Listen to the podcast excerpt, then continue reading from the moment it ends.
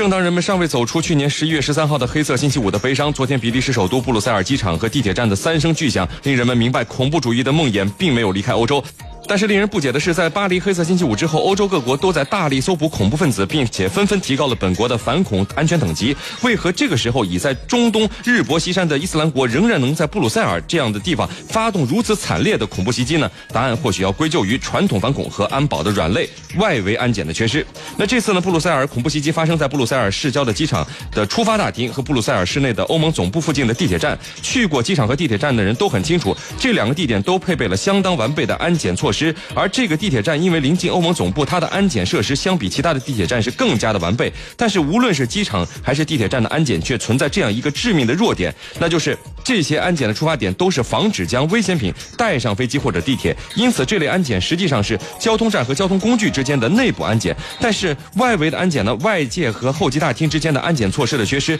却使得任何人都能将危险品带入到这些公共设施的人员密集区域。那这次伊斯兰国的三枚自杀炸弹，正是钻了这个空子。令巴黎恐怖袭击事件后被极大加强的欧洲安保体系是形同虚设。但是我们实事求是的说啊，各国的安保体系并不是不重视外围的安检，只不过是在这个传统的安保体系眼中呢，交通工具可能遭受的恐怖袭击的威胁呢，相比外围空间的密集人群是更大的。毕竟站在恐怖分子的角度来说的话，炸毁一架客机或者是一列火车，它所获得的影响力明显是要高于单纯制造伤亡的。因此，在机场、火车站等这些交通枢纽之中，按外围的安检措施。的确存在，但是距离实际需要却是差距很远。以我们国内的一些大城市的火车站为例，乘客要进入售票厅购票或者取票的时候，同样需要检包，并且走过安检仪。但是和进入火车站不同的是，这个地方很少有工作人员以手持式的金属探测器对可疑人员进行二次检查，那这就使得恐怖分子将爆炸物带入在售票或者取票厅的难度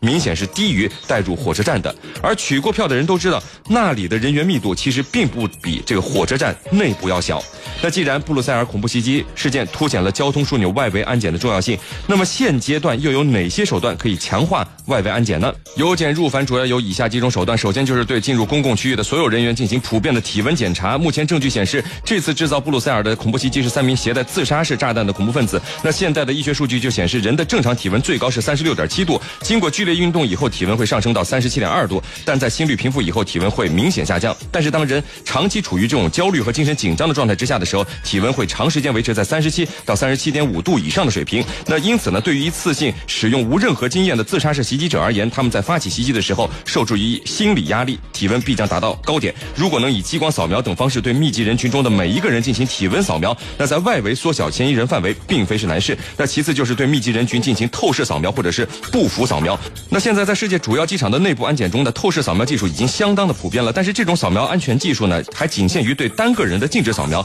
对多人的。流动随机扫描技术尚不普及。如果欧洲国家能够抓紧流动人群的透视扫描技术的实用化，并且在高威胁等级的机场外围场所主要入口配备这类设备，那到时候可能会提前锁定或者抓捕暴恐的嫌疑人。而另一个技术呢，门槛较低的方式就是对密集人群进行这个步幅扫描。从现有的布鲁塞尔恐怖袭击曝光的肉弹这个爆炸前的图片来看的话，他们为了避免引起注意，都没有采用传统的背包的方式来携带自杀炸弹，而是配备的是自杀的炸弹腰带。这种腰带一般在三到五公斤之间，如果携带的话，在仪器的眼中，这样携带人的步幅无疑和我们普通人是差异明显的。那整个布鲁塞尔恐怖袭击目前已经造成了两百多人的伤亡，其中死亡是三十五人，另有十六人生命垂危啊！面对伊斯兰国等极端组织在欧洲的肆虐，固然有人。可以认为这是欧洲国家紧跟美国在中东制造这个颜色革命的必然后果。但是，作为恐怖威胁同样存在的我们中国而言，如何通过布鲁塞尔恐怖袭击提高我们本国的反恐应对能力，无疑是更加的重要。好，今天的焦点就和你说到到这儿。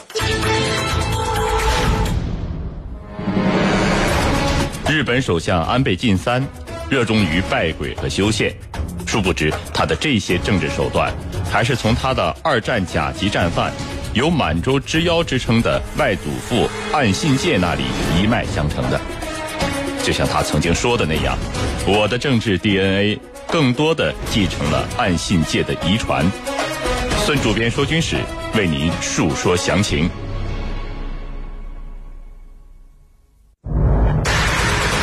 穿越历史。